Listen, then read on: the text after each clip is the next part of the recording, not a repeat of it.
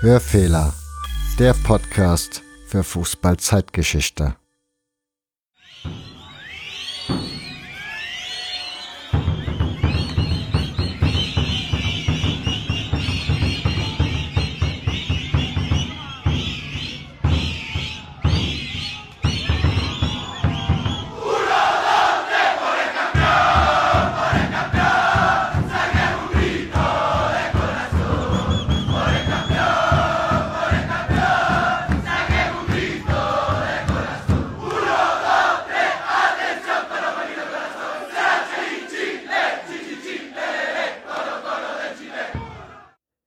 Das sind die Jungs und Mädels von Carablanca, einer Ultrakopierung von Cola Cola, einem chilenischen Fußballverein. Und damit sind wir dann auch schon genau im Thema, denn es geht um die sozialen Proteste in Chile und deren Auswirkungen auf den Fußball. Denn wenn Nationalspieler klare Kante zeigen und sich gegen die Ausrichtung eines Freundschaftsspiels aussprechen, dann muss schon einiges passiert sein. Und was genau passiert ist, das wird uns Florian in dieser Folge erzählen. Er lebt seit vielen Jahren in Chile. Wieso, weshalb, warum? Könnt ihr im Hörfehler Ausgabe 19 erfahren. Solltet ihr also im Anschluss hören. Vorher aber wie immer mein Dank an die Unterstützer dieses Podcasts. Das sind Thorsten, Sascha, Daniel, Mirko, Marcel, Nils, Martin, Hagi 1857 auf Twitter, Dana aus Magdeburg. Tausend Dank für eure Unterstützung. Ihr habt mir damit geholfen, dass ich in der Lage bin, mir ein Headset zu kaufen, was in Zukunft durch die Republik reisen wird, an Gäste geht, in der Hoffnung, dass hier in Zukunft die Klangqualität noch ein bisschen besser wird. Und insofern, wenn ihr jetzt sagt, ich möchte auch gern diesen Podcast unterstützen, dann schaut doch einfach mal auf hörfehler.org vorbei. Unter Unterstützen findet ihr dort alle weiteren Infos, wie und wo ihr diesen Podcast unterstützen könnt. Unterstützen könnt ihr ihn natürlich auch, indem ihr einfach Leuten weitererzählt, dass es diesen Podcast gibt und dass es sich lohnt, diesen zu hören. Von daher, auch das ist eine Möglichkeit. Und nun viel Spaß mit Ausgabe 60 und am Schluss dran denken, gibt es noch eine Podcast-Empfehlung.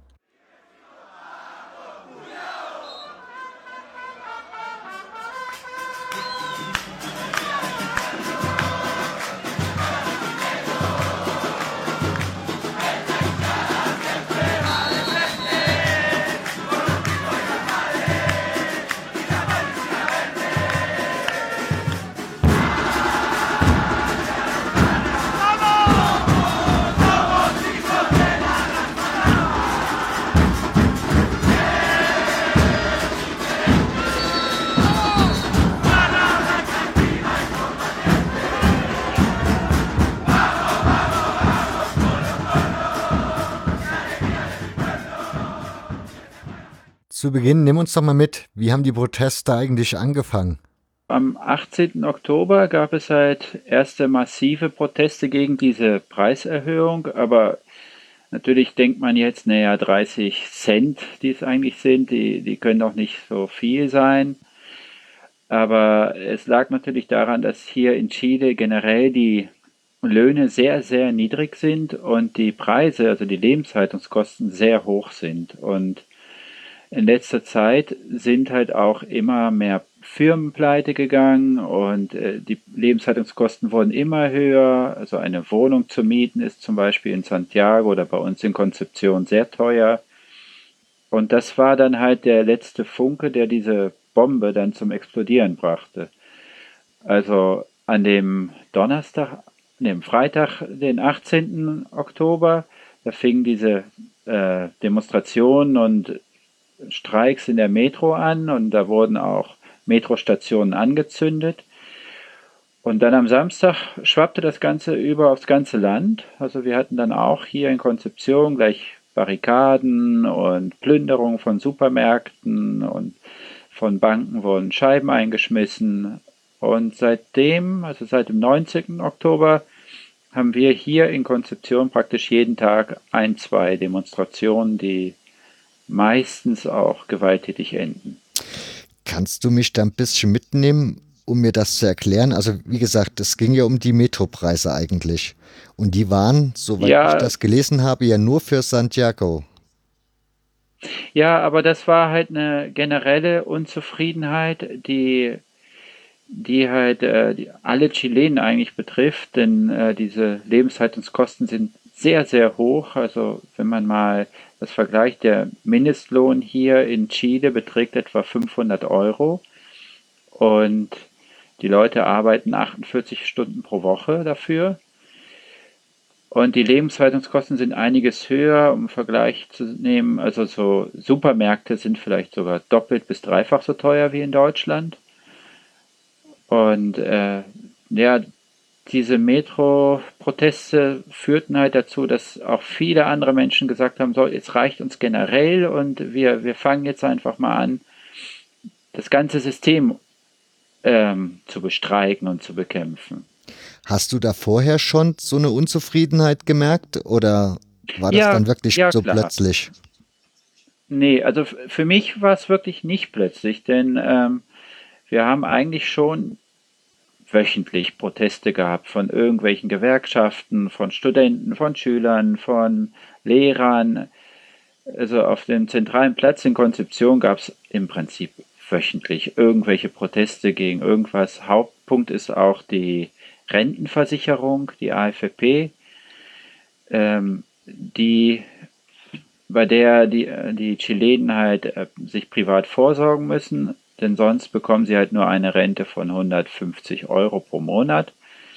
Und diese Rentenversicherung verspekulieren sehr viel Geld, sodass man dann, dann, wenn die Rente ausgezahlt werden soll, oft mit fast leeren Händen dasteht. Und gegen dieses Rentensystem gibt es eigentlich schon seit Jahren Proteste. Ich habe von dir gesehen, dass du auch auf Demonstrationen unterwegs warst.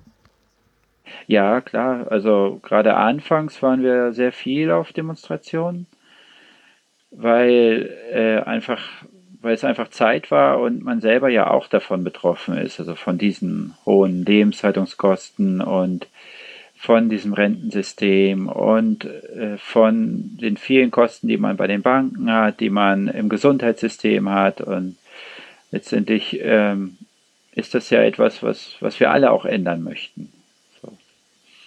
Wie kann ich mir das vorstellen? Also die Bilder, die du so gepostet hast, da war ja doch schon durchaus Rauch zu sehen. Im Fernsehen gab es so den einen oder anderen Bericht, wo man ja auch sehen konnte, dass er mit Gummigeschossen rumgeschossen wurde. Von daher wie gefährlich oder wie extrem war das?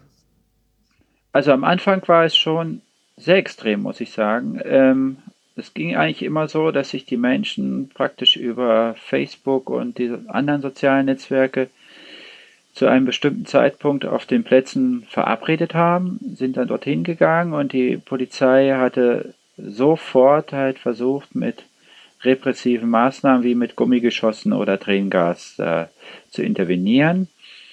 Äh, daraufhin wurden auch immer sehr schnell Barrikaden gebaut und äh, Sachen angezündet und Supermärkte geplündert oder eigentlich alles, was so in Reichweite war. Dann war es eine Zeit lang so, dass auch das Militär dann auf die Straße geschickt wurde und der Ausnahmezustand ausgerufen wurde. Und das bedeutete auch, dass wir eine Ausgangssperre bekamen. Also wir mussten von 18 Uhr bis, bis etwa 6 Uhr morgens zu Hause bleiben. In der Zeit konnten wir auch nicht arbeiten, weil ich meistens abends arbeite. Nimm ich mal damit, also so eine Ausgangssperre, wenn man da so Verbot hat, auf die Straße zu gehen. Jetzt denke ich mir, ja, kann man ja ausrufen, aber wenn ich jetzt hier in meinem Dorf auf die Straße gehe, glaube ich nicht, dass mir da irgendjemand was tun würde. Was heißt das konkret? Was war da für eine Gefahr, wenn man da auf die Straße geht? Also bei uns im Viertel, da sind keine Supermärkte und keine Banken. Mhm. Insofern war auch kein Militär unterwegs. Aber in den Vierteln, in denen äh, das Militär unterwegs war, wurden die Menschen dann halt verhaftet. Oder halt auch mit Gummigeschossen beschossen oder zum Teil auch gefoltert, ne? also von mehrfach, mehrfach von vielen Polizisten, von vielen Militärs verprügelt oder in den jeweiligen Bus reingezogen. Ähm, dann gab es immer wieder Straßenschlachten. Angeblich hätten sie auch das Recht gehabt, einen zu erschießen, aber das wäre noch ein Gesetz aus Pinochets Zeiten gewesen. Das stimmt in diesem Fall nicht. Und äh, man, wurde, man hätte halt damit rechnen müssen, dass man verhaftet wird, wenn man sich da auf der Straße befand. Nun war es aber auch so, dass in vielen Gegenden die Menschen trotzdem auf die Straßen gegangen sind und trotzdem demonstriert haben und sich dann halt nachts auch weiterhin Straßenschlachten mit Militär und Polizei geliefert haben. Was heißt das, wenn man verhaftet wird? Also was bedeutet das in Chile? Was hätte das zum Beispiel für dich bedeutet? Ja, das weiß ich nicht. Ich wurde nicht verhaftet. Also ein, da habe ich mehrere Sachen gehört. Für, in meinem Fall hätte es wohl so sein können, dass mir das Visum entzogen wird. Ähm, dadurch, dass ich mich an einer Demonstration beteilige, die, die gegen den Staat gerichtet ist. Ich weiß nicht, inwiefern ähm, man bei dem, bei dem Verstoß gegen die Ausgangssperre belangt werden kann. Das, das kann ich leider nicht sagen, denn da, die einen haben gesagt, ach, da kriegt man jahrelanges Gefängnis, die anderen sagten, na, da wird man gefoltert. Also da sind zu viele Nachrichten gewesen, die, die ich nicht alle als richtig einordnen kann. Wie ist die Nachrichtenlage so überhaupt in Chile? Also wie funktioniert das mit den Medien? Kriegt man da eine anständige Berichterstattung oder ist das dann schon einseitig? Ähm, die, die Medien, also die Fernsehmedien, die gehören ja im Prinzip allen der oberen Klassen und äh, zu dem politischen System. Die haben natürlich sehr zensiert berichtet, indem sie halt zum Beispiel die Bilder nur auf die Randale und die Ausschreitungen fokussiert haben und ähm, ab und zu halt davon berichtet haben, wie groß die Demonstrationen seien. Dann gibt es halt viele soziale Medien, die natürlich auch viele Filme hochgeladen haben, ähm, wo halt Polizisten auf Menschen schießen oder wo Militärs auf Menschen schießen. Ähm, die sind natürlich auch immer so zusammengeschnitten, dass man in erster Linie nur das böse Militär sieht und das, die böse Polizei und man sieht gar nicht, äh, wen die da eigentlich beschießen und warum. Deswegen muss man da sehr vorsichtig sein mit dem, was man glaubt. Ja.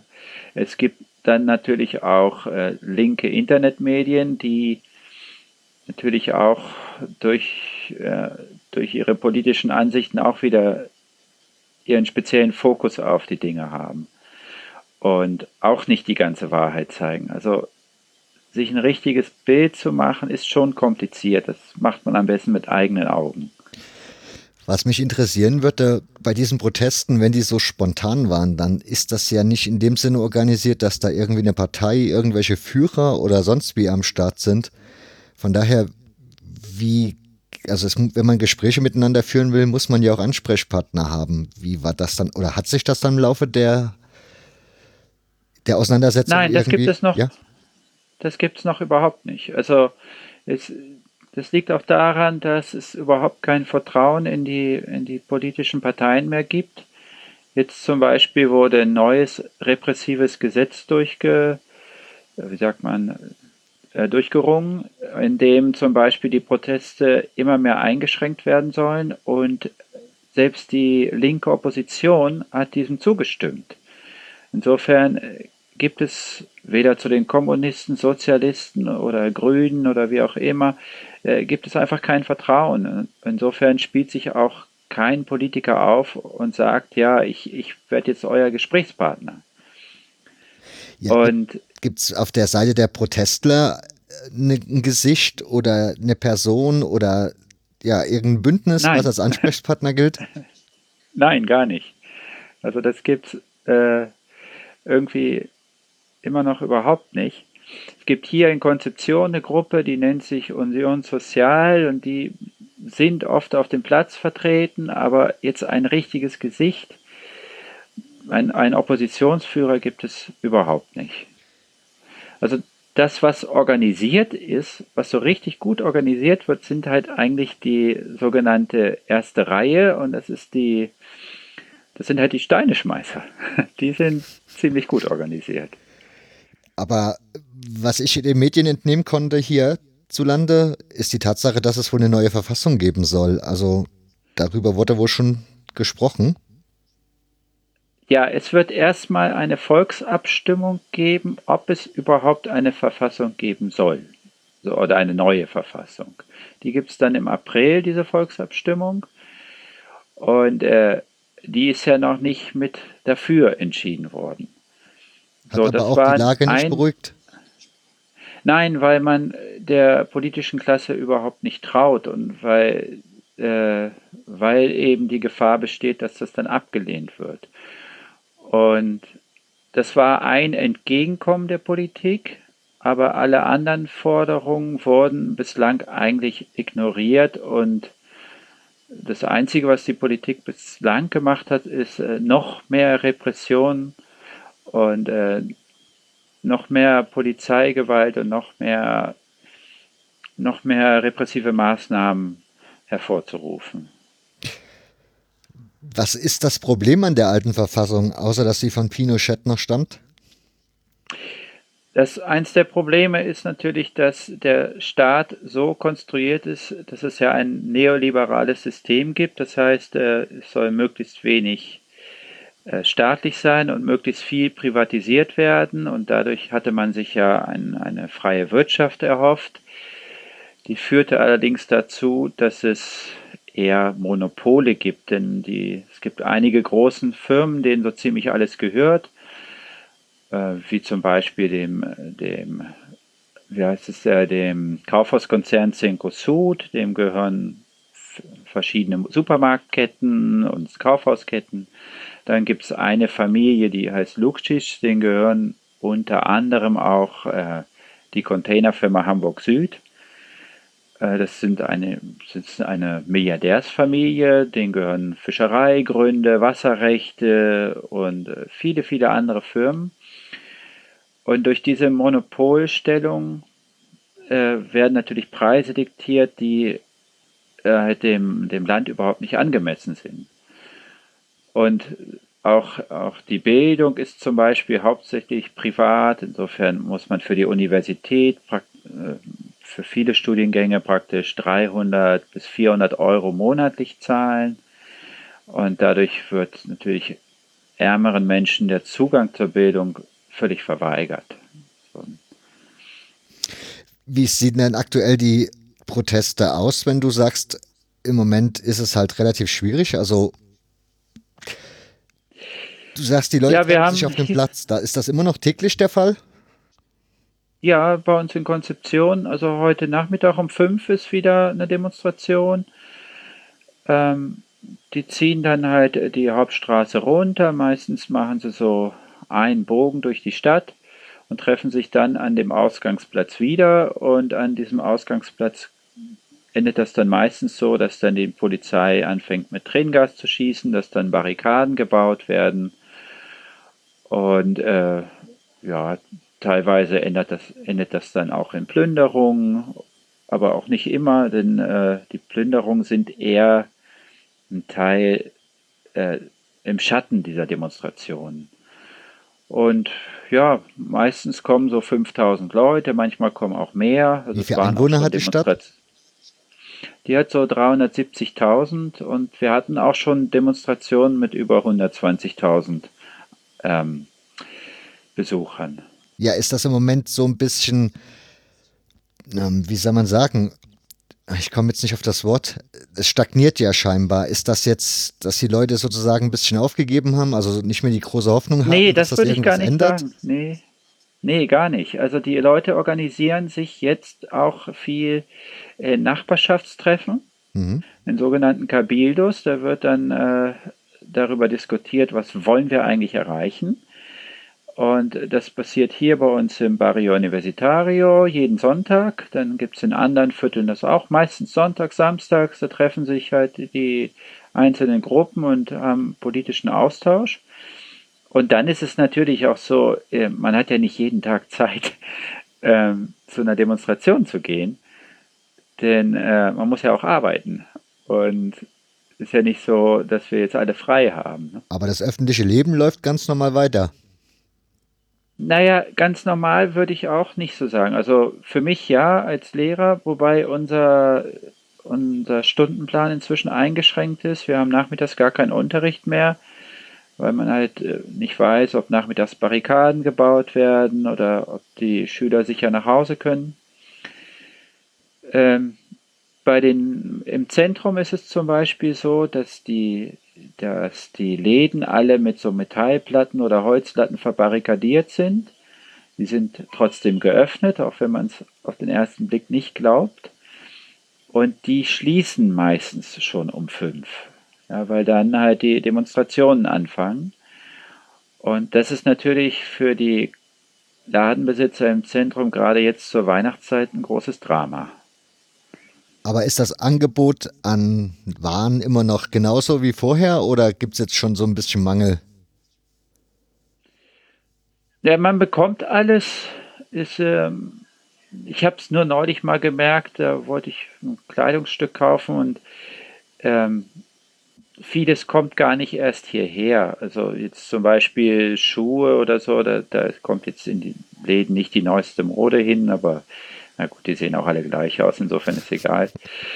Ähm, ja, und, und, viele Sachen werden zurzeit nicht geliefert. Also jetzt gerade auch zur Weihnachtszeit äh, sind die Läden doch recht übersichtlich an dem weihnachtlichen Angebot.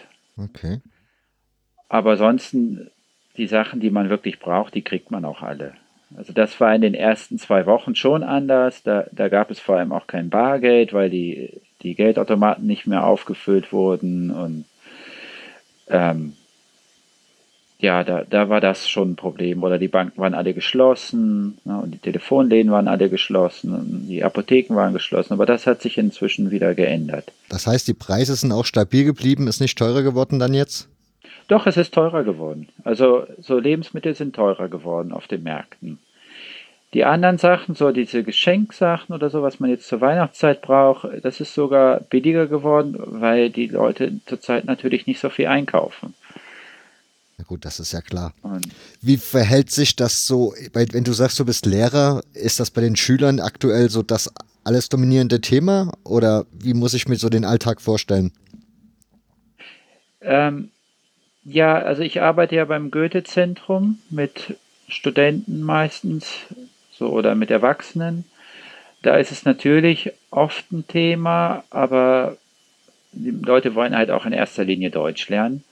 Und bei den Schülern ist es so, die hatten bei uns zwei Wochen lang keine Schule. Und weil halt auch die Sicherheit nicht gewährleistet werden konnte. Und dann ist es jetzt so, sie wollen nicht mehr drüber reden. Es ist auch, ich sehe es auch bei meinen eigenen Kindern, also die wollen, die wollen das eigentlich nicht mehr so mitbekommen, weil es ja auch für die zu viel wurde. Ne? Also mit, mit der Gewalt, die man in, vor allem im Fernsehen gesehen hat oder halt, wenn wir aus dem Fenster gesehen, äh, geguckt haben, brannten auch immer Barrikaden im Hintergrund und bei den Schülern stelle ich auch fest, die wollen eigentlich nur Normalität und jetzt nicht mehr über politische Themen reden. Wie erklärt man das seinen Kindern? Ja, also bei, bei uns war es so, wir sind halt mit den Kindern auch oft dahin gegangen zu den Demonstrationen, bei denen wir vorher auch wussten, dass die jetzt nicht gewalttätig werden.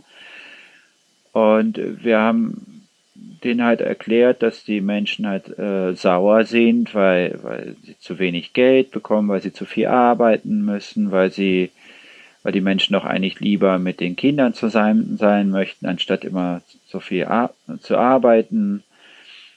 Und äh, dass es halt Leute gibt, die zu gierig sind, die zu viel verdienen möchten und gar nicht mehr wissen, wohin mit dem Geld und naja, und dann habe hab ich ihnen halt auch erklärt, dass es, äh, dass es natürlich in großen Gruppen auch immer wieder Menschen gibt, die das Ganze ausnutzen für kriminelle Taten, wie halt solche Plünderungen.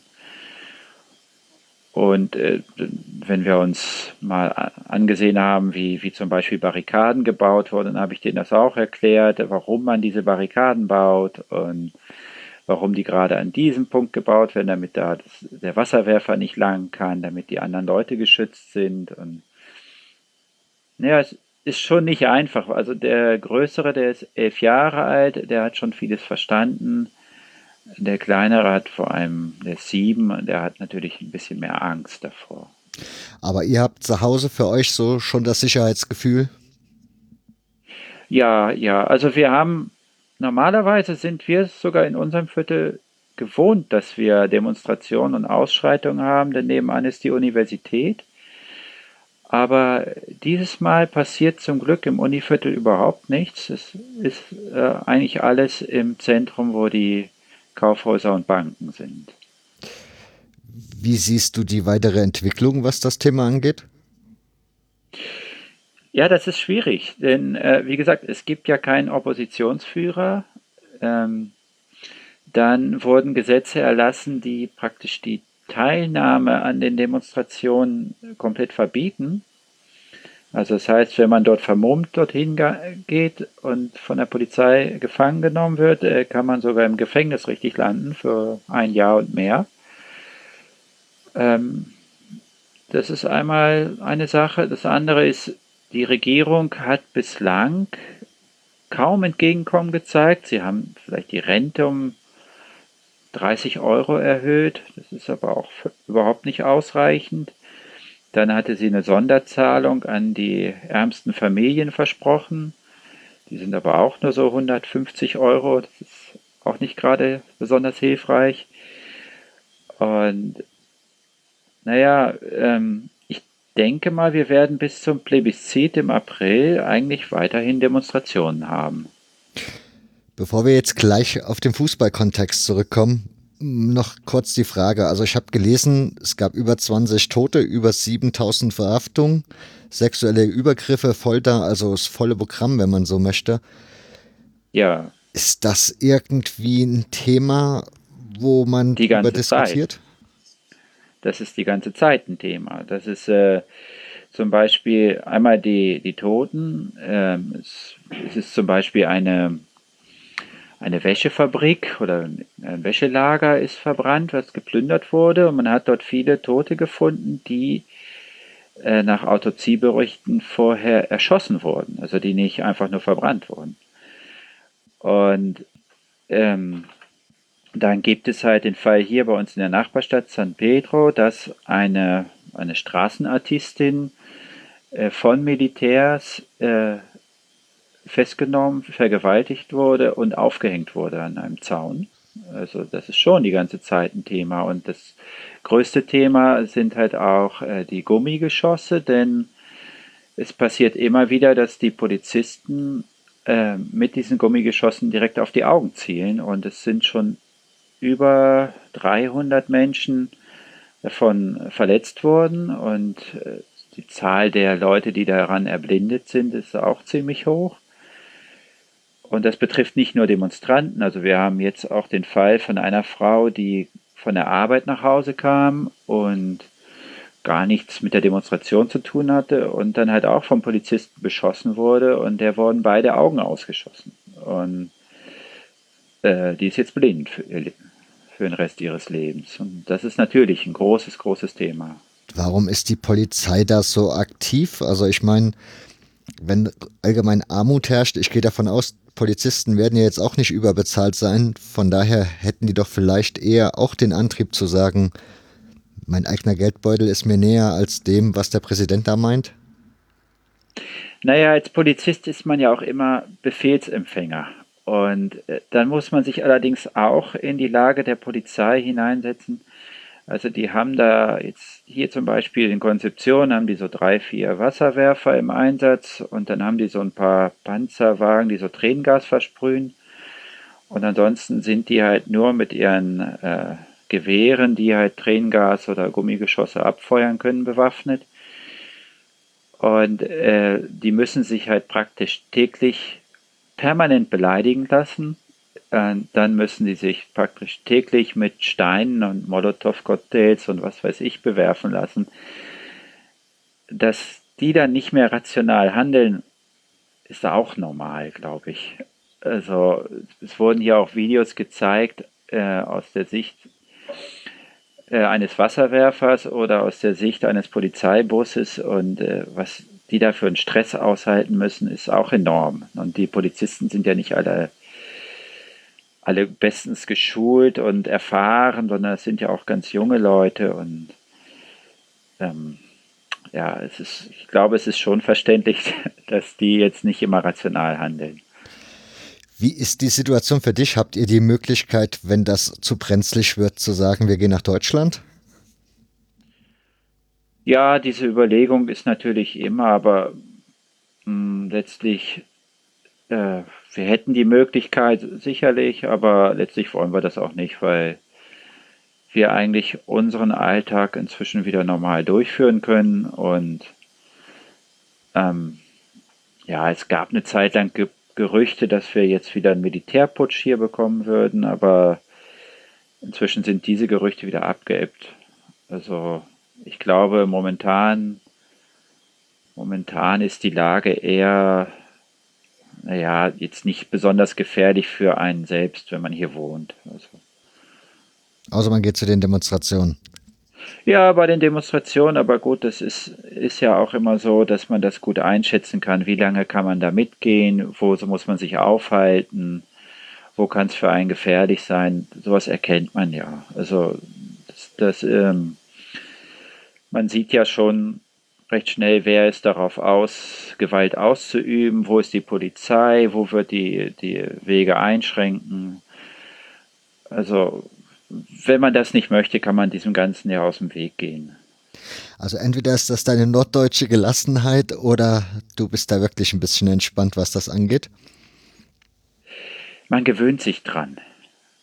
Also man gewöhnt sich tatsächlich dran. So man, äh, ich, wenn ich mir das überlege, wenn das in Deutschland passieren würde, wäre das auch ein großer Skandal. Aber die Chilenen sind halt auch so ja, gerade bei Demonstrationen sind das, ist es halt immer wieder zu Barrikaden gekommen, immer wieder muss man halt äh, mit Tränengas sich auseinandersetzen und naja, äh, wenn man jetzt zu einer Demonstration geht, hat man immer in seinem Rucksack Wasser mit äh, Backpulver, damit kann man sich die Augen auswischen oder man hat äh, Zitronen dabei. Äh, wenn man Tränengas einatmet, muss man da reinbeißen, das hilft auch sofort und man ist halt vorbereitet.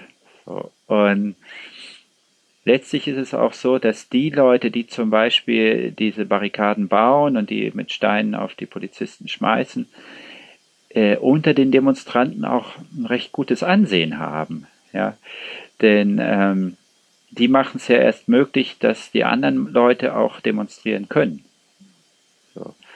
Ein anderer Punkt sind natürlich die Plünderungen. Ähm, die aber mit den Demonstrationen nur insofern was zu tun haben, indem sie die Demonstration ausnutzen. Denn äh, das sind schon, ja, sagen wir mal, organisierte Diebesbanden, die sonst halt eher in, in Familienhäuser oder so einbrechen und jetzt halt in der chaotischen Situation gleich in die Läden gehen und sich neue Fernseher anstatt gebrauchten klauen.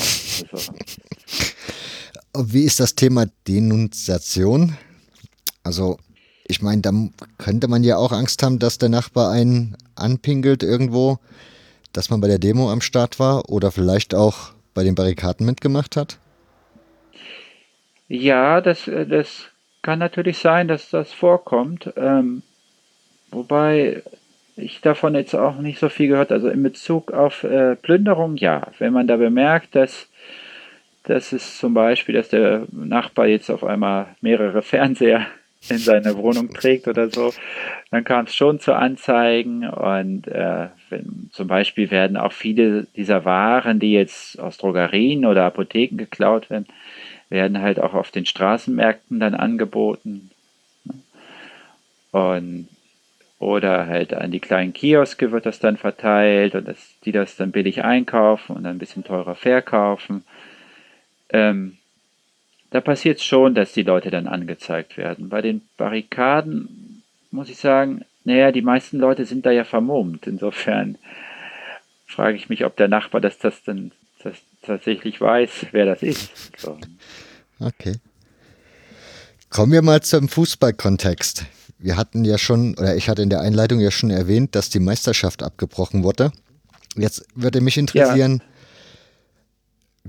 wie war das denn Gab es vor den Protesten sozusagen schon Proteste im Stadion gegen die Zustände oder ist das auch erst mit dem Protest entstanden, wenn es denn überhaupt welche gab? Ähm, ja, beim Fußball ist es so, dass es zwar immer wieder jetzt Proteste gibt äh, gegen, gegen die Einrichtung ANFP, was also die chilenische Fußballorganisation ist, ist so das Gegenstück zum DFB. Denn äh, das System verlangt, dass die Profivereine alles Aktiengesellschaften sind. Und äh, gerade hier der beliebteste Verein meiner Stadt, Deportes Concepción, der ist vor Jahren rausgeschmissen worden aus der zweiten Liga und musste wieder komplett neu anfangen, äh, weil halt durch diese Aktiengesellschaften auch Gelder hinterzogen wurden und auch mit Hilfe dieses Verbandes. Und da wurden zum Beispiel äh, Spieler auf irgendwelche britischen Kanalinseln verkauft zu irgendwelchen Vereinen, die es überhaupt nicht gibt, um halt Geld zu waschen und Geld zu verstecken. Ähm, aber jetzt politische Proteste gab es im Fußball eigentlich nicht so sehr, muss ich sagen. Also Fußball ist im Prinzip hier auch nicht so wie in Deutschland irgendwie in links und rechts und so aufgeteilt. Ähm, es gab dann halt mit den Protesten fing es halt an, dass vor allem diese Ultragruppen dieser großen Vereine, also Colo Colo und La U de Chile, wir haben jeweils die Garra Blanca für Colo Colo und äh, die Los de Abajo von La Universidad de Chile. Äh, die haben halt sehr viele Demonstrationen, vor allem in Santiago, organisiert. So, und sind auch sehr präsent. Also das sieht man immer bei den Bildern, äh, dass vor allem halt Fahnen von Colo Colo überall zu sehen sind und dass die halt auch immer wieder zu Demonstrationen aufrufen. Ist das dann nur so in der Hauptstadt so oder ist das in den anderen Städten auch, dass die Fußballfans ja, da also, schon ziemlich aktiv sind? Doch, bei uns auch. Also bei uns gibt es halt äh, drei Vereine in Konzeption und der beliebteste ist Deportes Konzeption. Ähm, doch die sind, äh, sind auch oft ähm, zusammen bei den Protestzügen vertreten und äh, auch mit ihren lila Fahnen und äh, mit halt Trikots und machen halt auch ihre typischen Fußballlieder, dann halt auf die aktuelle Situation umgemünzt und doch das hier auch. Sind Aber in auch Santiago in Sachen Randale dann die also mitführend oder also organisatorisch unterwegs oder kann man das dann nicht so ja, naja, wie das halt bei, bei Ultra- oder Hooligan-Szenen ist, gehen die dem Ganzen natürlich nicht aus dem Weg. Also, äh, klar, man kann jetzt, ich würde jetzt nicht sagen, dass die das organisieren, aber das, ähm, ich weiß es auch durch ein paar Freunde, dass äh, wenn es dann zu Straßenschlachten kommt, dass die dann nicht sofort nach Hause gehen, ne? okay. sondern sich daran beteiligen, klar. Wie gesagt, wir haben jetzt, die, also vor den Protesten war da nichts und während, also als die Proteste anfingen, im Stadion selbst, was heißt, da gab es dann schon Äußerungen? Nee, im also, Stadion, ja? also im Stadion gab es das ja gar nicht, denn es gab keinen Fußball. Fußball wurde sofort äh, abgebrochen, erstmal verlegt auf unbestimmte Zeit. Direkt als die ersten Proteste losgingen? Genau, genau. Das lag einfach daran, äh, dass dass die Polizei ja auf der Straße eingesetzt wurde. So, und äh, zum Beispiel, das ging am Freitag los und dann wurde sofort der Spieltag für alle Ligen abgesagt, selbst für unsere Kinderliga hier in Konzeption, also ich meine, in der mein Sohn spielt, ja, wurde mhm. sofort äh, jedes Fußballspiel wurde abgesagt. Und dann ähm, war es so, dass nach einer Weile durfte Portes Konzeption wieder spielen. Die sind in der vierten Liga, die sind Amateurbereich. Und die haben dann äh, wieder gespielt, weil sie die Meisterschaft zu Ende spielen wollten. Und da ist es auch gelungen, dass die Spiele stattfinden konnten vor 6.000 bis 8.000 Zuschauern. Und äh, dass Polizei überhaupt nicht anwesend war. Und dort passierte auch nichts. Da gab es dann im Stadion einige Plakate, die halt Unterstützung für die, äh, für die, die halt protestieren, forderten oder den Rücktritt vom Präsidenten. Aber die großen Vereine aus Santiago, also Colo Colo, Católica und la Universidad de Chile, die haben seitdem gar nicht mehr gespielt. Es gab ein, oder es sollte geben, ein Länderspiel, das abgesagt wurde. Auch ja, wegen den Protesten? Ja, genau. genau. Einmal äh, sollte hier Chile gegen Bolivien spielen, in Chile. Das hatte man sofort abgesagt aus Sicherheitsgründen.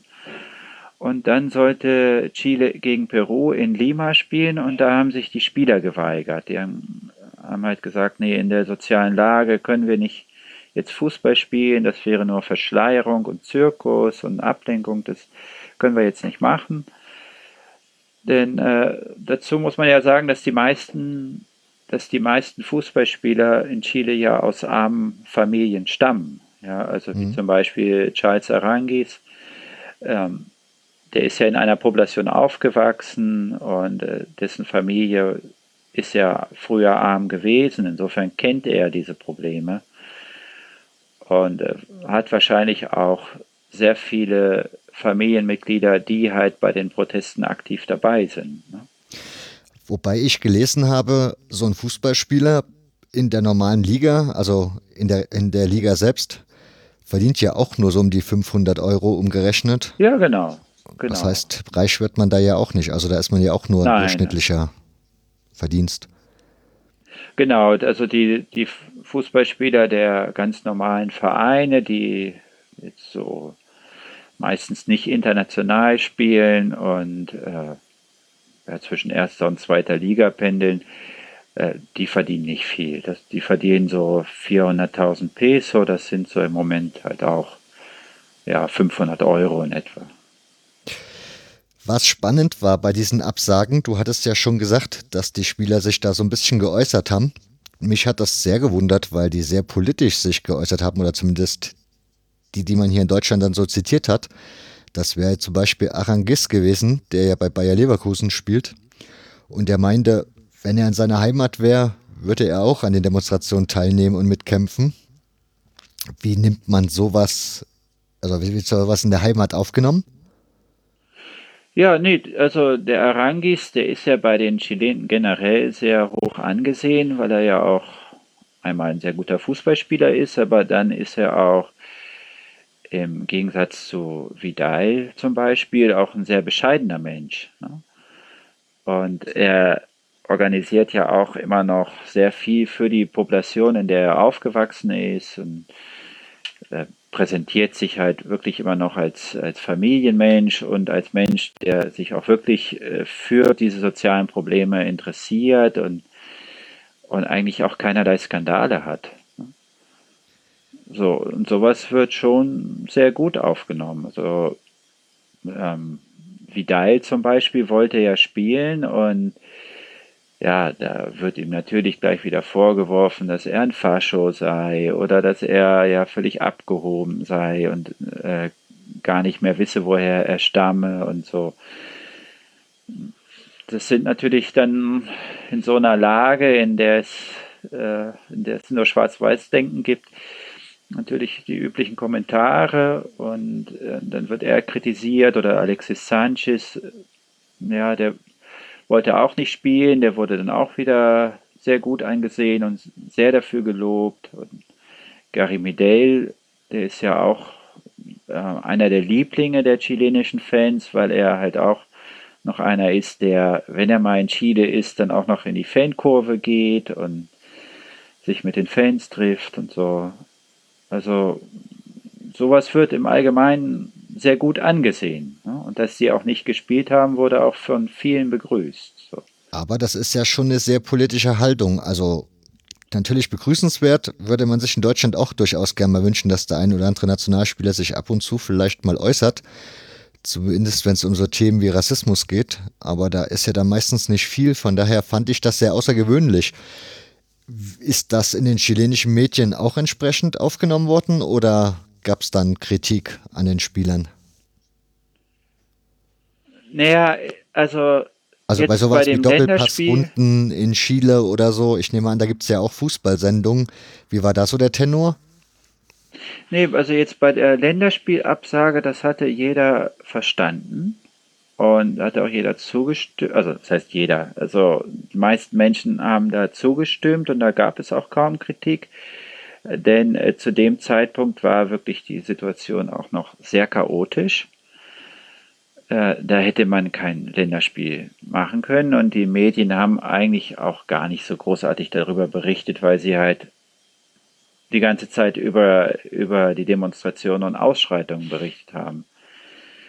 Ähm, Jetzt bei der Liga, naja, da war es ein bisschen anders. Ähm, da gibt es dann Vorwürfe, dass man ja zum Beispiel, dass La Universidad de Chile sich so still verhält und gar keine Stellung eingenommen hat, weil die gerade im Abstiegskampf waren.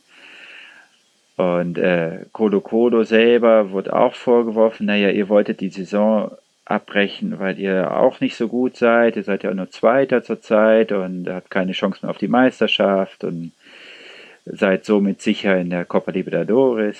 Also da wird äh, vieles schon kritisiert, aber ansonsten war diese Spielabsage von dem Länderspiel eigentlich kein großes Thema, denn man dachte auch gar nicht an dieses Spiel. Also das war einfach, die Situation war in der Zeit so, so chaotisch und so überwältigend mit den ganzen Demonstrationen und mit, der mit den Ausschreitungen, dass die Leute auch gar nicht an Fußball gedacht haben. Wenn du gerade Colo Colo erwähnst, Präsident Pinera ist ja Hauptaktionär mal gewesen bei Colo Colo. Sind die Vereine an sich, sagen wir mal, politisch neutral oder gibt es dann schon gewisse Fraktionen, dass man sagen kann, der Verein gilt als so und so und der Verein gilt als so und so? Also ich würde mal sagen, äh, La, La Católica, la Universidad Católica, das ist halt der Verein der reichen Oberschicht. Ja, mhm. äh, das ist so der drittbeliebteste Verein im Land und die sind auch Meister geworden und die wären auch Meister geworden, wenn die Saison nicht abgebrochen wäre. Äh, da weiß man halt, naja, das Publikum, das ist meistens eher gut betucht oder zumindest aus einer gewissen sozialen Klasse und der Stadion ist auch in einer schönen Gegend von Santiago und es ist da alles ordentlich und ähm, Gilt das auch für die ja, Fankurve? Ja, auch eher. Also schon eher. Colo Colo und la Universidad de Chile, die geben sich halt eher als Volksvereine und äh, vor allem La Universidad de Chile hat eher so eine Fankurve, die eher als linksgerichtet gilt und auch man sieht dort zum Beispiel auch viele Leute mit St. Pauli-T-Shirts oder so und sie geben sich auch ganz klar als Antifaschisten aus. Hier in Konzeption, bei Deportes Konzeption ist es auch eher so, dass der Verein eher linksgerichtet ist, weil man ja auch versucht, irgendwie den äh, Fußball zu reformieren, indem man halt auch eher wieder so einen Verein gründet, der oder einen Verein aufbaut, der diese äh, zurück zum 50 plus 1 geht und versucht jetzt äh, diese Aktienregelung dadurch zu umgehen, indem der Verein Hauptaktionär wird. Das und ist dein lokaler ist Verein, ne? Ja, genau. Die können am genau, genau. Das heißt, ja, wurden, du bist dort Vereinsmitglied dann oder? Nee, nee, also ich habe zwar eine Dauerkarte, aber ich bin hm. kein Vereinsmitglied. So. Könntest du Passiv. aber eins werden? Ja, passives, passives Mitglied. Hm. Also man ist hier Socio, ja. Genau. Und der Verein wurde halt rausgeschmissen und musste halt in der fünften Liga wieder anfangen und hat sich halt neu gegründet und äh, spielt vor für chilenische Verhältnisse recht vielen Zuschauern. Die sind dann auch im ersten Jahr gleich wieder aufgestiegen und hatten 6000 Zuschauer im Schnitt. Und jetzt stehen sie halt auch wieder kurz vorm Aufstieg in die dritte Liga dann. Und da werden auch jetzt am Sonntag, ja, ich weiß nicht, 20, 25.000 Zuschauer erwartet. Und äh, dieser Verein ist halt inzwischen von der Aktiengesellschaft weg hin zum äh, richtigen Sportverein reformiert worden und man versucht halt, wenn man den Aufstieg schafft, halt die äh, Aktien selber zu kaufen, damit man nicht die, die Rechte verliert. Ne? Insofern halt diese, ähm, es ist ja nicht 50 plus 1, es wäre ja 50 minus 1, also diese Aktienregelung dann umgeht. Ne? Mhm. Ähm, wenn du sagst, die spielen am Wochenende, das heißt, der Spielbetrieb ist definitiv nicht gefährdet? Nee, Amateurfußball nicht. Also man hat, äh, man hat dort auch ja gut, man muss sich das auch mal so vorstellen, Amateurfußball ist halt nur hier in Konzeption gut besucht, ansonsten bei den anderen Vereinen, da kommen vielleicht 200 Zuschauer oder vielleicht mal 1000, ja. Mhm. Äh, und hier ist es auch so, dass, dass die Ultras von Konzeption ähm, jetzt auch keine, keine kriminelle Organisation sind. Das sind halt hauptsächlich Fußballfans, die halt das halt machen, was Fußballfans gerne machen, so grölen, singen, Bier saufen. Ne? Und äh, das ist in Santiago schon ein bisschen anders. Also diese Carablanca von Colo Colo, Los de Abajo von, äh, von La Universidad de Chile, die sind eher auch schon neben dem Fußball, ja, vielleicht auch mafiöse Organisationen, die halt auch den Drogenhandel und die Prostitution kontrollieren und äh, die da auch unter ihren Gruppierungen auch viele Hooligans haben oder so. Das ist schon ein ganz anderes Potenzial. Also. Das heißt, bei euch ist sonntags im Stadion noch Ruhe oder gibt es dann schon Spruchbänder und Äußerungen aktuell? Na, oder ja, sagt klar, man, wir lassen das besser bleiben, damit der Spielbetrieb nee, nicht, nicht gefährdet wird? Gar nicht. Also die Ultras sind zum Beispiel zu den letzten beiden Spielen auch gar nicht ins Stadion reingegangen. Ne? Die haben halt ihre Fahnen aufgehängt, wo der Rücktritt von Präsident Pinera gefordert wird und haben halt den Block dann leer gelassen. So. Und äh, die haben dann draußen halt gewartet. Ne? Die haben gesagt, nee, wenn ganz Chile nicht spielt, dann wollen wir auch nicht spielen.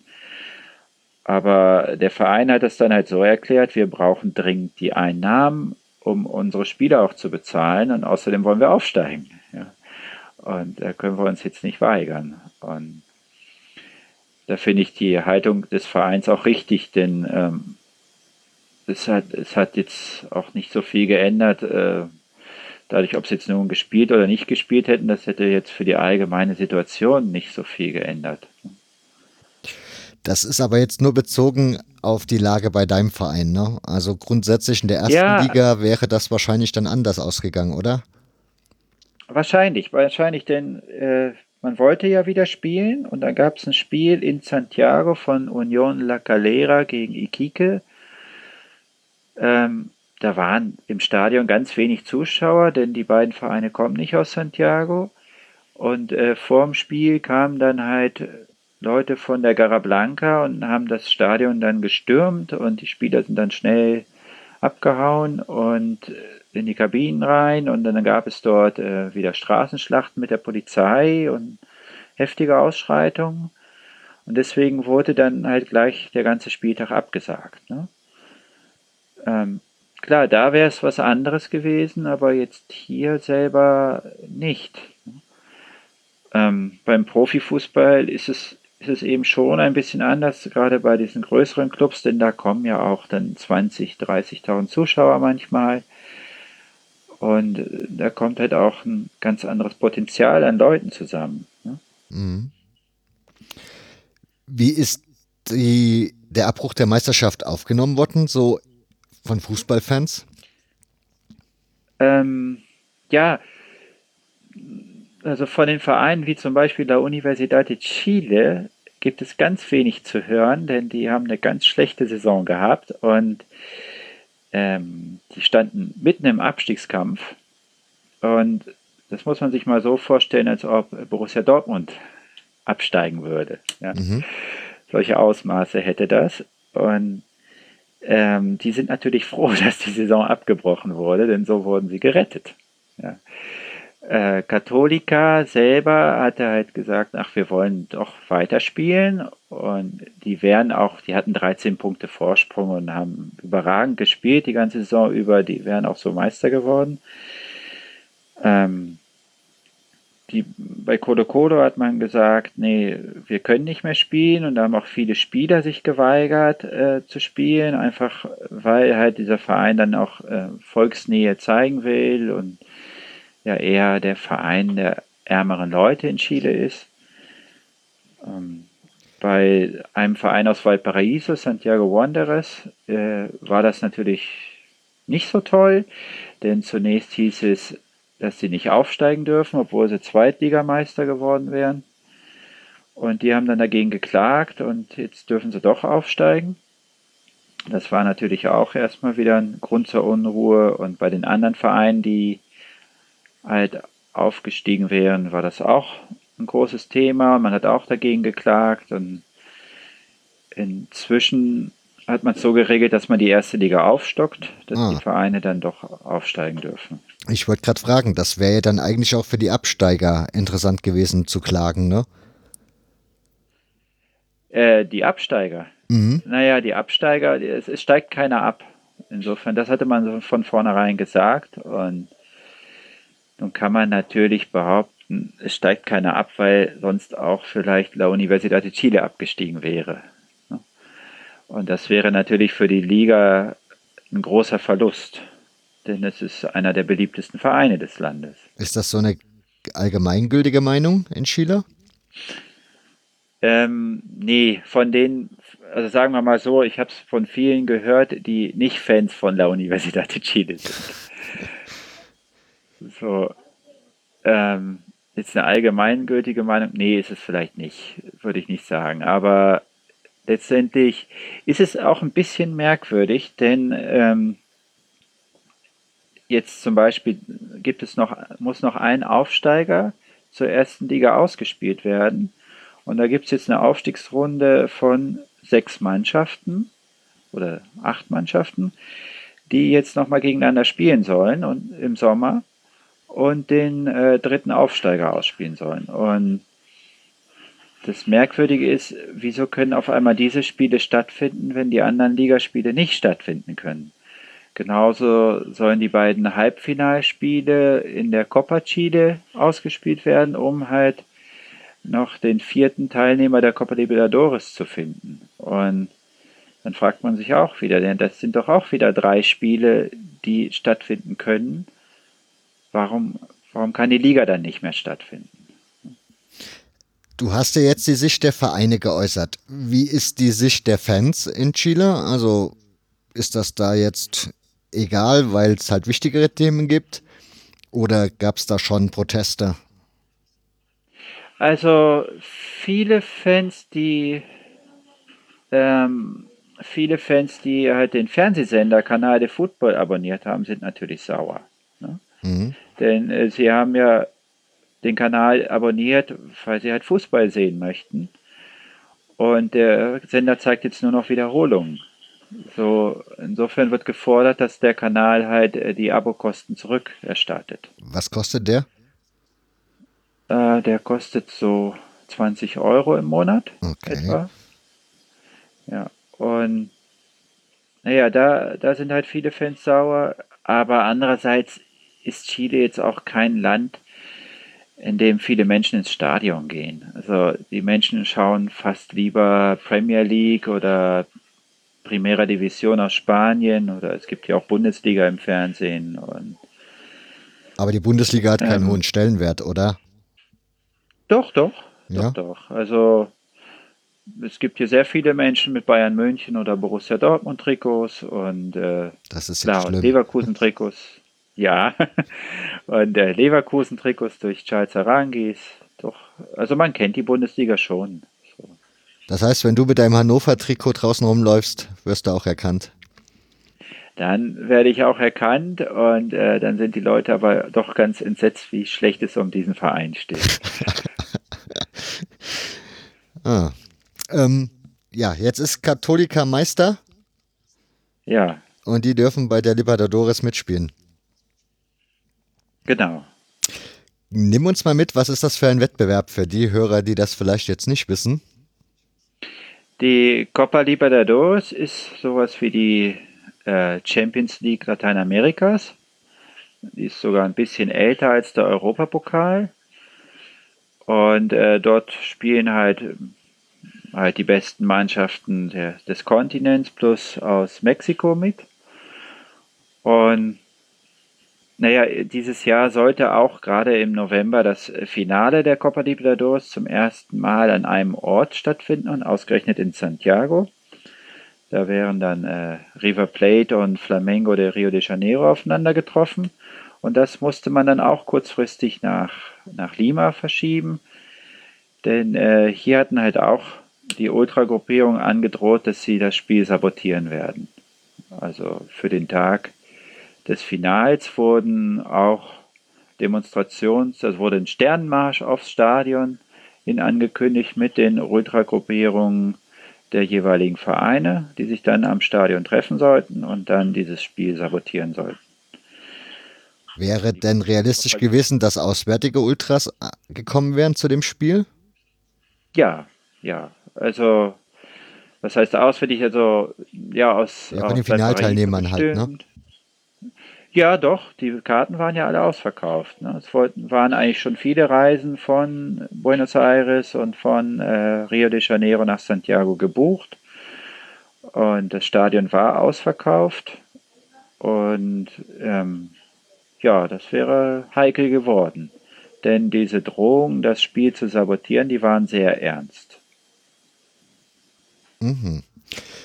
Wäre das das erste Mal das Finale gewesen in Chile oder gab es das schon? Naja, es war jetzt zum ersten Mal, äh, hat, man jetzt das, hat man jetzt das System der Champions League kopiert, indem man nur ein Finale gemacht hat. Sonst war es immer so, dass die beiden Finalteilnehmer ähm, ein Hin- und ein Rückspiel hatten im jeweils eigenen Stadion.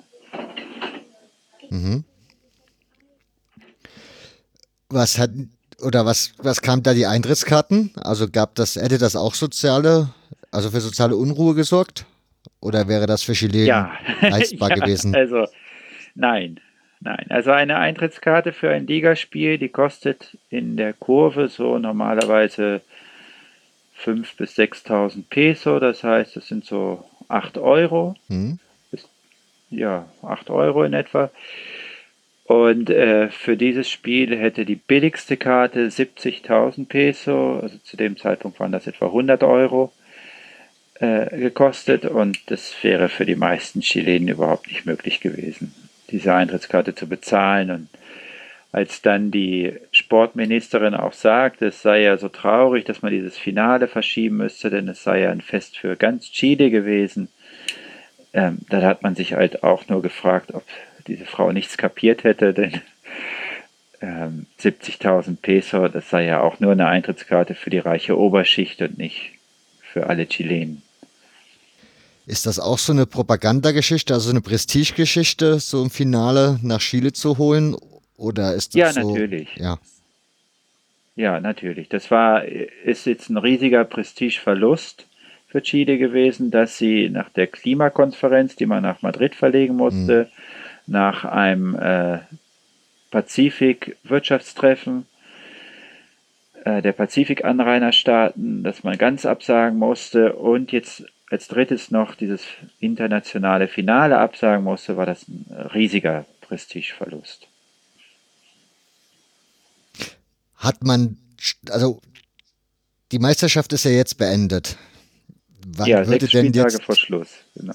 Genau, wann würde jetzt theoretisch die nächste Runde wieder beginnen? Also die normale Meisterschaft? Äh, normalerweise beginnt die Meisterschaft dann hier wieder Ende Februar. Gibt es dazu schon Äußerungen? Nee, noch gar nicht. Also momentan geht es halt noch um den dritten Aufsteiger zu finden und ähm, das Pokalfinale stattfinden zu lassen. Und dann hat man jetzt noch keinen neuen Termin für die, äh, für die neue Meisterschaft. Aber das ist auch relativ normal in Chile, dass diese Daten erst sehr spät herausgegeben werden. Die haben aber jetzt schon Dezember, ne? Also wenn die im Februar anfangen ja, das wollen. Heißt nichts. ja, aber die Lage scheint ja, ja, weiterhin angespannt zu sein. Von daher ja, ja, Gibt es da noch nicht schon Diskussionen, ob, was man mit der nächsten Meisterschaftsrunde machen könnte oder müsste? Nein, nein, noch gar nicht. Also ich habe weder von gelesen noch gehört und äh, bislang gibt es gar nichts. Also das Einzige, was zurzeit diskutiert ist, wird, ist, wann man diese Aufstiegsrunde noch spielen lässt und wann man die Pokalspiele spielen lässt. Das soll im Januar stattfinden, aber wann und wo und wie, weiß man auch noch nicht. Sind da größere Teams dabei noch in den Spielen?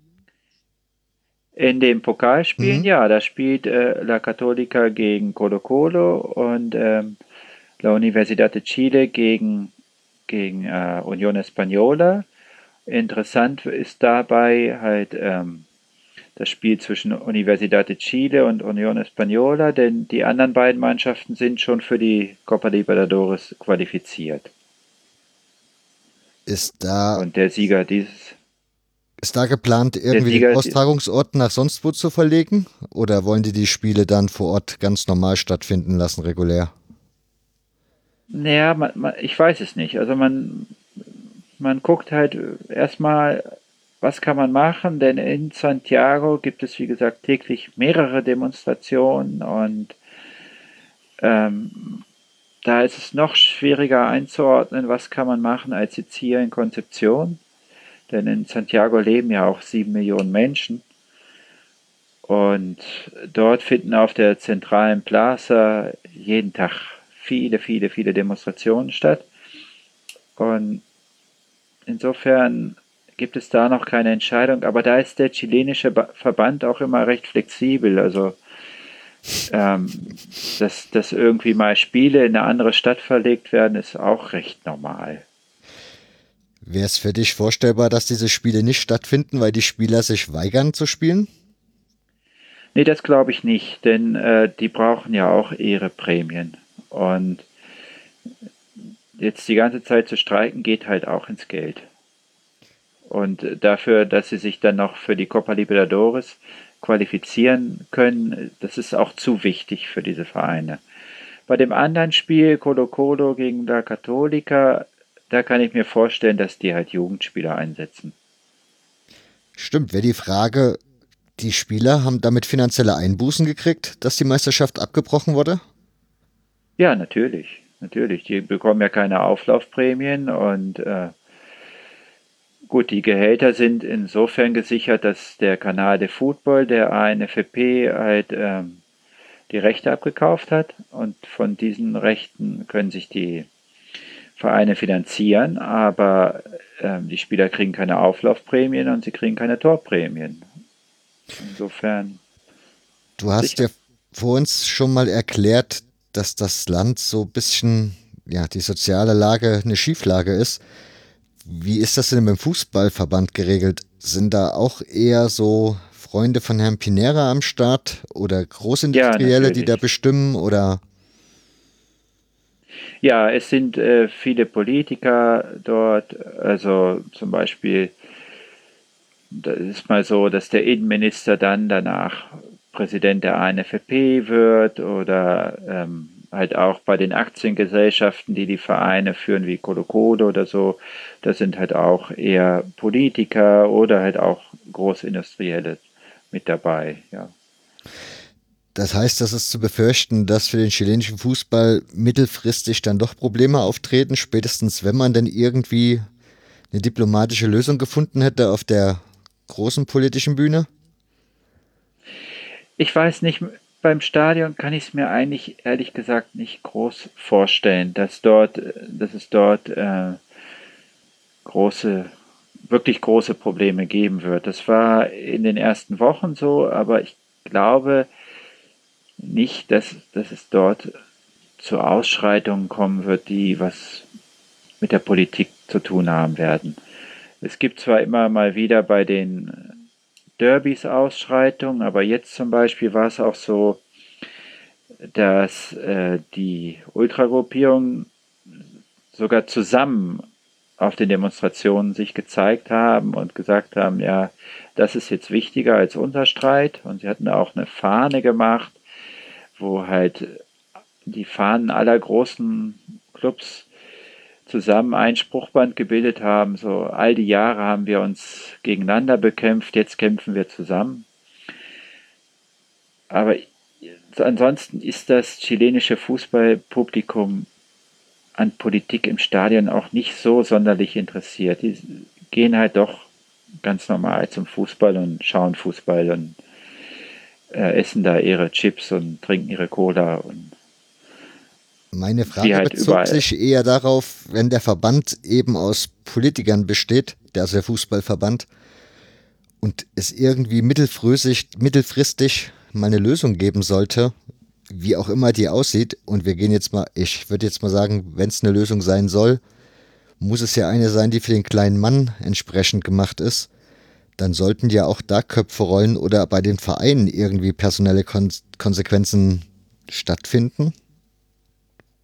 Das kann ich mir auch nicht vorstellen. Es gibt zwar auch immer wieder Aufrufe, zum Beispiel am Freitag gab es wohl in Santiago eine Demo, die hieß auch so ungefähr, holt euch das Spiel zurück, weil jetzt ja jeder irgendwelche Forderungen stellt. Ähm, aber der Fußball hat da jetzt nicht bei den sozialen Forderungen oberste Priorität.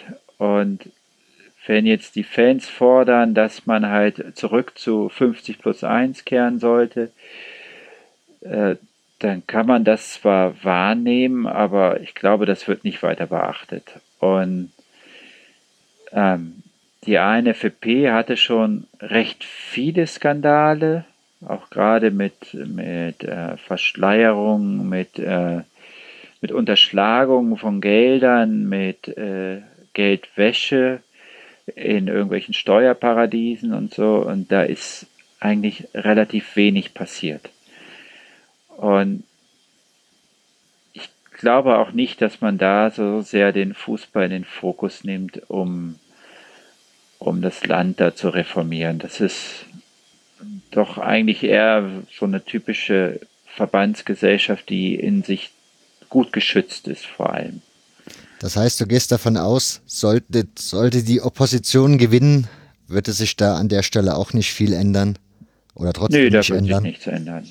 Nein, da wird sich nicht viel ändern.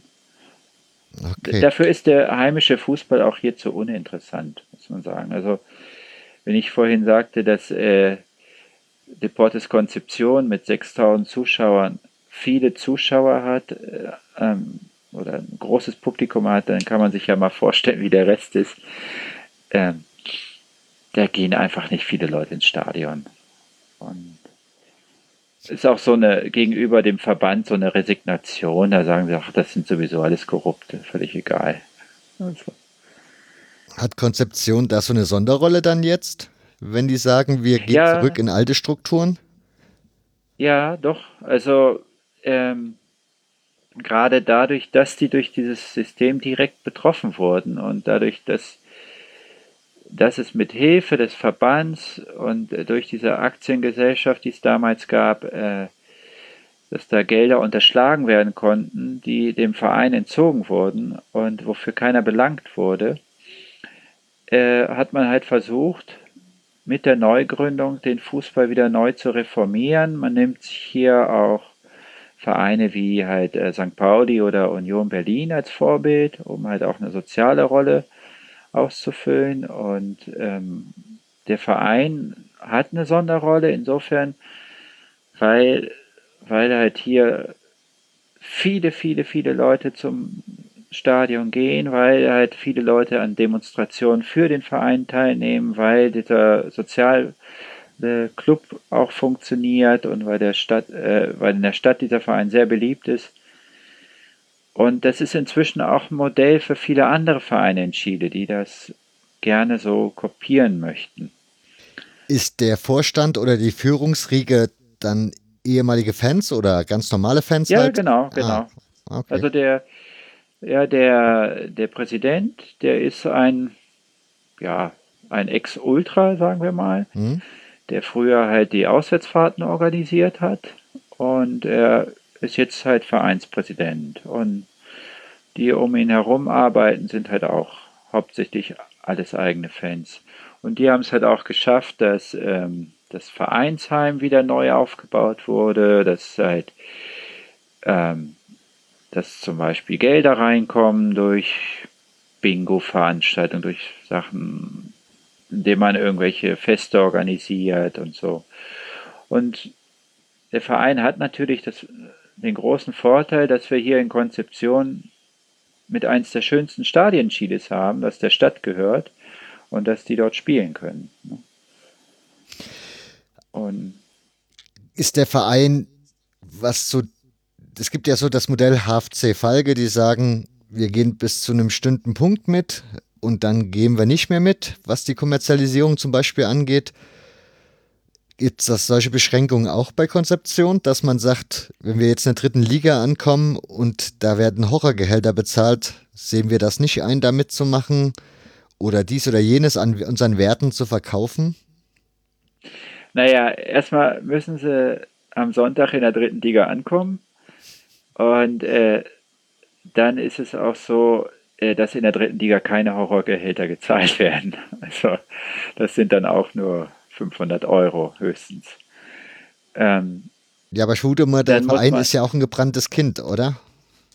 Ja, klar, aber die, was heißt bei der Kommerzialisierung? Also die Kommerzialisierung selbst der, der großen Clubs wie Colo Colo und der Universidad de Chile ist ja nicht besonders groß. Es ist ja vergleichbar wie, wie mit deutschem Fußball in den 80er Jahren. Also ähm, das, das, äh, ich glaube, darüber muss man sich gar nicht so großartig Gedanken machen.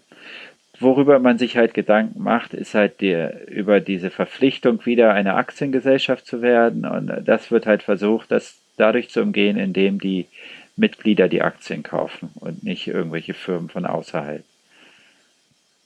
Aber da muss man dann halt auch sehen, ob das überhaupt funktioniert. Ne? Wenn du sagst, also wird man erst, wenn man in die dritte Liga geht, muss man Aktien, Aktien haben oder vorher auch schon? Ja, ja, also die, die Liga ist so aufgeteilt. Es gibt die Primera A, das ist hm. die mhm. erste Liga. Dann gibt es die Primera B, das ist die zweite. Und äh, dann gibt es die Segunda, das ist die dritte Liga, mhm. obwohl sie Segunda heißt. Und dann gibt es die Tercera A und die Tercera B. So, und ähm, in der Segunda ist der Fußball professionell und dann muss man halt auch eine Einschreibegebühr bezahlen. Und Wie hoch ist man die? muss, ich weiß es gar nicht, ich glaube 50.000 Euro oder so. Ich weiß es nicht, aber mit, nee, kann, weiß ich jetzt wirklich nicht. Mhm. Und man muss halt auch den Verein äh, professionalisieren und in eine Aktiengesellschaft umwandeln. So, ähm, weil das halt Profifußball ist. Und das soll halt garantieren, dass halt auch die Gehälter, die vertraglich gesichert sind, dann auch bezahlt werden. Denn äh, viele Vereine werden halt aus der Liga rausgeschmissen, weil sie halt die Gehälter nicht bezahlen können. Wie finanziert der Verein sich dann? Also der hat dann Sponsoren aus der Stadt? Ja, es gibt Sponsoren aus der Stadt, es gibt natürlich die Publikumseinnahmen, es gibt die Einnahmen der Vereinsmitglieder ähm, und ja, also Sponsoren hauptsächlich. Ne? Das klingt ja so, als würde der Verein grundsätzlich ja, den Aufstieg anstreben. Ist das in der Liga normal oder ist das bei anderen Vereinen dann auch so, dass die sagen, wir verzichten auf das, auf das Aufstiegsrecht? Ähm, nee, man möchte schon aufsteigen. Also jetzt hatten wir den Fall vor zwei Jahren äh, von Deportes Valdivia.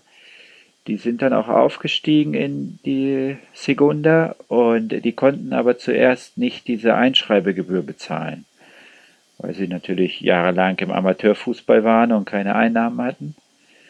Und äh, dann hat man dieses aber als Kredit vorgeschossen. Ja, natürlich geht daran auch wieder ein Verein zugrunde und äh, jetzt steigen sie auch gerade wieder ab. Also ja, sie wären eigentlich abgestiegen, wenn, wenn die Liga nicht abgebrochen wäre. Wie groß ist der Sprung für den Verein vom Amateur in den Profistatus? Also kann man das irgendwie mit deutschen Verhältnissen vergleichen in, zwischen Regionalliga und Dritter Liga zum Beispiel oder so? Oder Dritter und Zweiter? Nee, so hoch würde ich das alles nicht ansiedeln. Also die, die erste Liga ist vielleicht mit der zweiten Liga in Deutschland vergleichbar.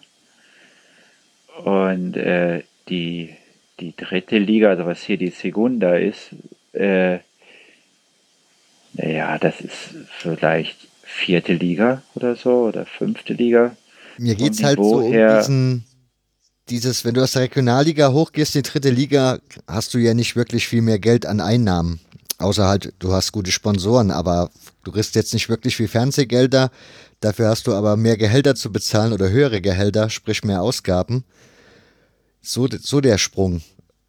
Ja, nee, also so viel, die haben halt, bekommen halt vom Kanal de Football dann äh, schon ein paar Summen ausbezahlt, aber so hoch sind die Ausgaben dann auch nicht in dieser dritten Liga, denn wie gesagt, es sind äh, 400.000 Peso, die dann vielleicht so ein besserer Spieler dort verdient. Das sind so 500 Euro, 600 Euro. Und naja, ich glaube, momentan bekommen die auch nicht so viel weniger, denn äh, die Mannschaft, die wurde ja jetzt für diese Liga schon verstärkt, weil man halt den Durchmarsch schaffen wollte. Und das sind schon Spieler, die, die halt auch bei Drittligisten oder selbst bei Zweitligisten hätten spielen können. Okay. Insofern. Wenn du sagst Kanal der Football, das heißt, die sind für alle drei Ligen zuständig? Die haben die Rechte für alle drei Ligen, zeigen aber eigentlich nur die erste und manchmal die zweite Liga. Die dritte Liga zeigen die überhaupt nicht. Warum bezahlen die dann für die Liga? Oh, das sind Sachen, die die ANFB und der Kanal de Football ausgehandelt ah. haben. Aber äh, nee, also die, die Fernseh, wenn es mal Fernsehbilder gibt von der dritten Liga, dann gibt es die halt in den lokalen Nachrichtensendern im Fernsehen. Aber nicht beim Kanal de Football. Da gibt es halt die erste und zweite Liga und die zweite Liga auch eher so in einer Art Sportschau. Das heißt, du kannst jetzt die Auswärtsspiele deines Vereins dann nicht sehen im Fernsehen. Ähm, ich kann sie über Facebook sehen. Also da, ah, da werden die übertragen. So, ja, ja, da gibt es dann so, so lokale Internetseiten, die das dann übertragen. Mhm. Obwohl naja, ganz ehrlich, also vierte Liga im Fernsehen zu sehen, ist dann auch oft nicht so interessant.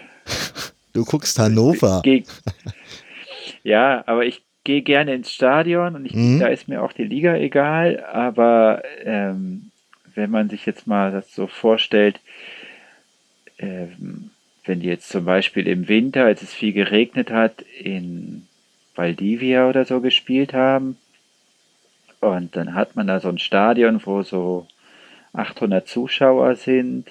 Und der Platz, der Platz ist matschig und es regnet und der Fußball ist halt Amateurfußball.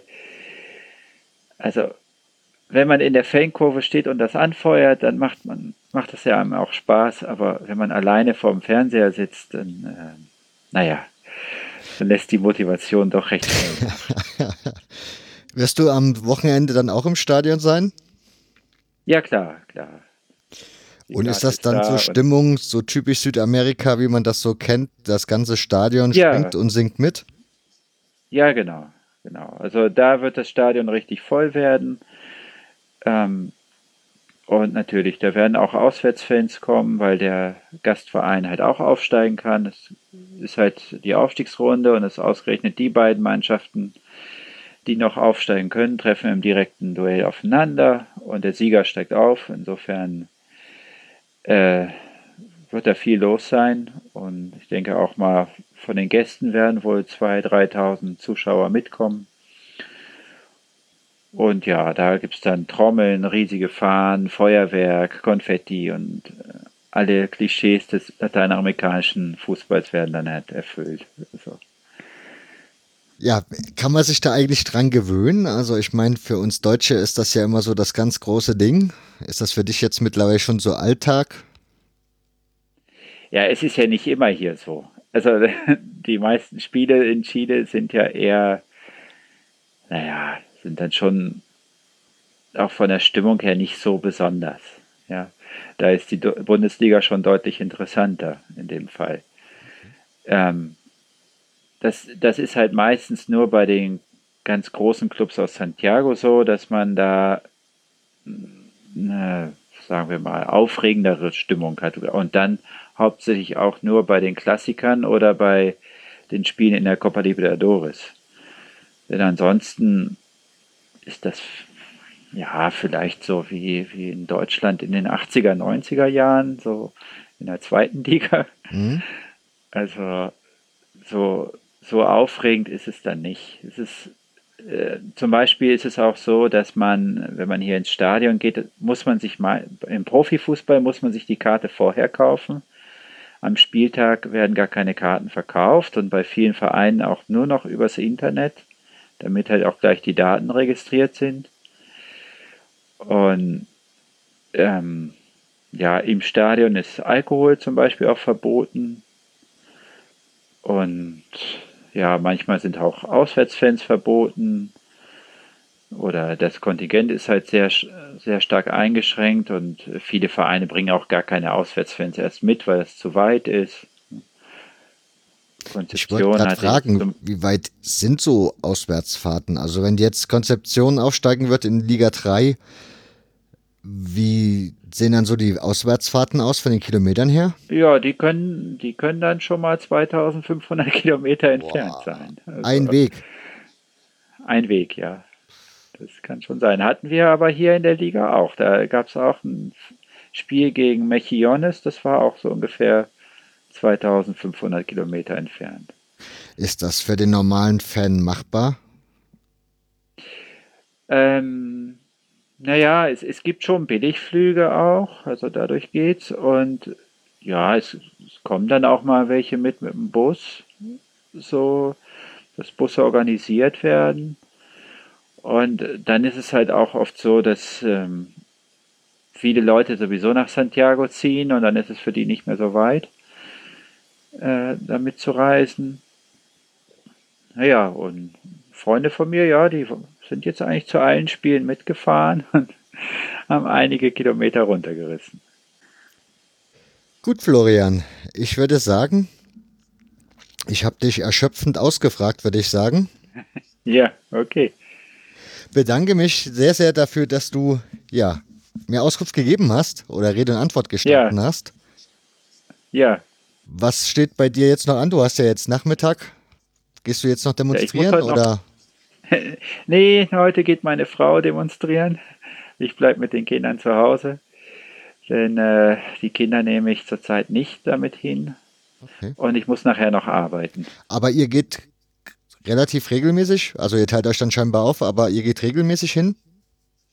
Ja, ja, doch, das, das machen wir schon. Also es geht immer, ja, nicht jeden Tag, aber mhm. es geht oft einer von uns dahin und ähm, ja, sie geht heute hin. Ich weiß nicht, ob du das mitgekriegt hast. Es gibt ja jetzt so eine Performance äh, der Frauen gegen, gegen Vergewaltigungen. Nein. Ich weiß nicht, ob du die gesehen hast. Äh, mhm. Die war auch bei heute gab es die auch im Fernsehen bei den Nachrichten. Das ist so eine, so eine Tanzperformance, die in, in Chile sehr populär wurde und inzwischen auch weltweit äh, nachgeahmt wird wo halt äh, Frauen gegen Vergewaltigung und äh, Polizeigewalt demonstrieren. Und diese Performance wird heute auch wieder hier in Konzeption durchgeführt. Und da nimmt sie halt auch dran teil. Das heißt, das sind dann halt hauptsächlich Frauen, die demonstrieren gehen? Ähm, ja, wahrscheinlich. Ja. Also es gibt sehr viele. Es gab jetzt letzte Woche oder vorletzte Woche war halt der internationale Tag gegen Gewalt gegen Frauen und mhm. da waren sechs, acht, ich weiß gar nicht, 20.000 Frauen auf der Straße. Und äh, ja, heute soll das nochmal wiederholt werden, weil halt auch viele Frauen von der Polizei halt äh, vergewaltigt wurden oder halt äh, andererweise sexuell missbraucht wurden. Und dann wird halt dagegen mit dieser Tanzperformance dagegen demonstriert. Ich wollte gerade fragen, geht die Polizei dann anders mit den Demonstranten um oder nein. ist da. Nein, nein, nein, nein. Äh, die wird genauso wieder wahrscheinlich das Ganze mit Tränengas und Gummigeschossen abbrechen wie an, sonst auch. Also, das haben die selbst bei einer Demonstration von Kindergärtnerinnen gemacht. Ja, also, nee, da darf man leider nichts erwarten. So, machen wir jetzt trotzdem Schluss. Auch wenn ja, ich noch tausend okay. Fragen gehabt hätte, aber naja. ich denke, sollten wir, also sollte die Meisterschaft im Februar wieder nicht an den Start gehen, dann haben wir noch ja. einen Grund, miteinander zu telefonieren okay. Und uns auszutauschen ja. und uns du uns auf den neuesten Stand bringen. Vielleicht auch, okay. was aus Konzeption geworden ist. Bis dahin. Ja, ich hoffe, die steigen auf. Ne? Also ich habe am, so hab am Wochenende zwei wichtige Spiele. Einmal die E-Jugend meines eigenen Sohnes kann am Samstag Meister werden und mein Verein hier kann aufsteigen. Insofern wird das ein aufregendes Wochenende. Und das war sie, die 60. Ausgabe des Hörfehler-Podcasts. Ich bedanke mich recht herzlich bei euch für eure Zeit und Aufmerksamkeit und wie vorher angekündigt. Am Schluss die Podcast-Empfehlung. Das ist dieses Mal der Verzellnix Podcast. Der wird gemacht von Helicht und von Dr. HC Alban. Der eine ist FC St. Pauli und HSV-Fan, der andere Fan des ersten FC Köln. Beide reden über die Spiele ihrer Lieblingsvereine vom Wochenende ist mal mehr, mal weniger ausufernd und ausschweifend, ist am Ende des Tages Geschmackssache. Die Podcast-Folge, die ich euch ans Herz legen würde, ist die Ausgabe 19 und lautet, wenn Traktor und Turbine in Rotation für Fortschritt sorgen. Man ahnt es, es geht um Ostfußball oder DDR-Fußball. Dafür haben sie sich einen Gast ausgesucht oder eingeladen, ein FCM, also Magdeburg-Fan, und mit dem erzählt oder unterhält sich Heleucht ziemlich informativ und kompetent über das, was im Osten abgelaufen ist. Insofern die Podcast-Empfehlung dieser Ausgabe Teil 1. Und jetzt muss ich noch schnell suchen. Ich hatte nämlich spontan noch eine weitere Podcast-Folge, die ich euch empfehlen möchte. Scroll, scroll, scroll, scroll. Und zwar war das der 1899 FM Podcast. Da sein Podcast über Rapid Wien von Heinz gemacht und er unterhält sich mit den Tornados Rapid und das zwar schon in Folge 15 und aktuell gibt es einen zweiten Teil, nämlich Nummer 16 und da geht es um die ersten Jahre der Gruppe, um Fanfreundschaften, Choreos und vieles andere. Beides oder beide Folgen sehr empfehlenswert. 1899 FM, ein Podcast über Rapid, hiermit auch noch empfohlen. So, das soll es jetzt gewesen sein. In der nächsten Ausgabe kommt Hardy zu Wort. Ich wünsche euch bis dahin eine gute Zeit. Ciao.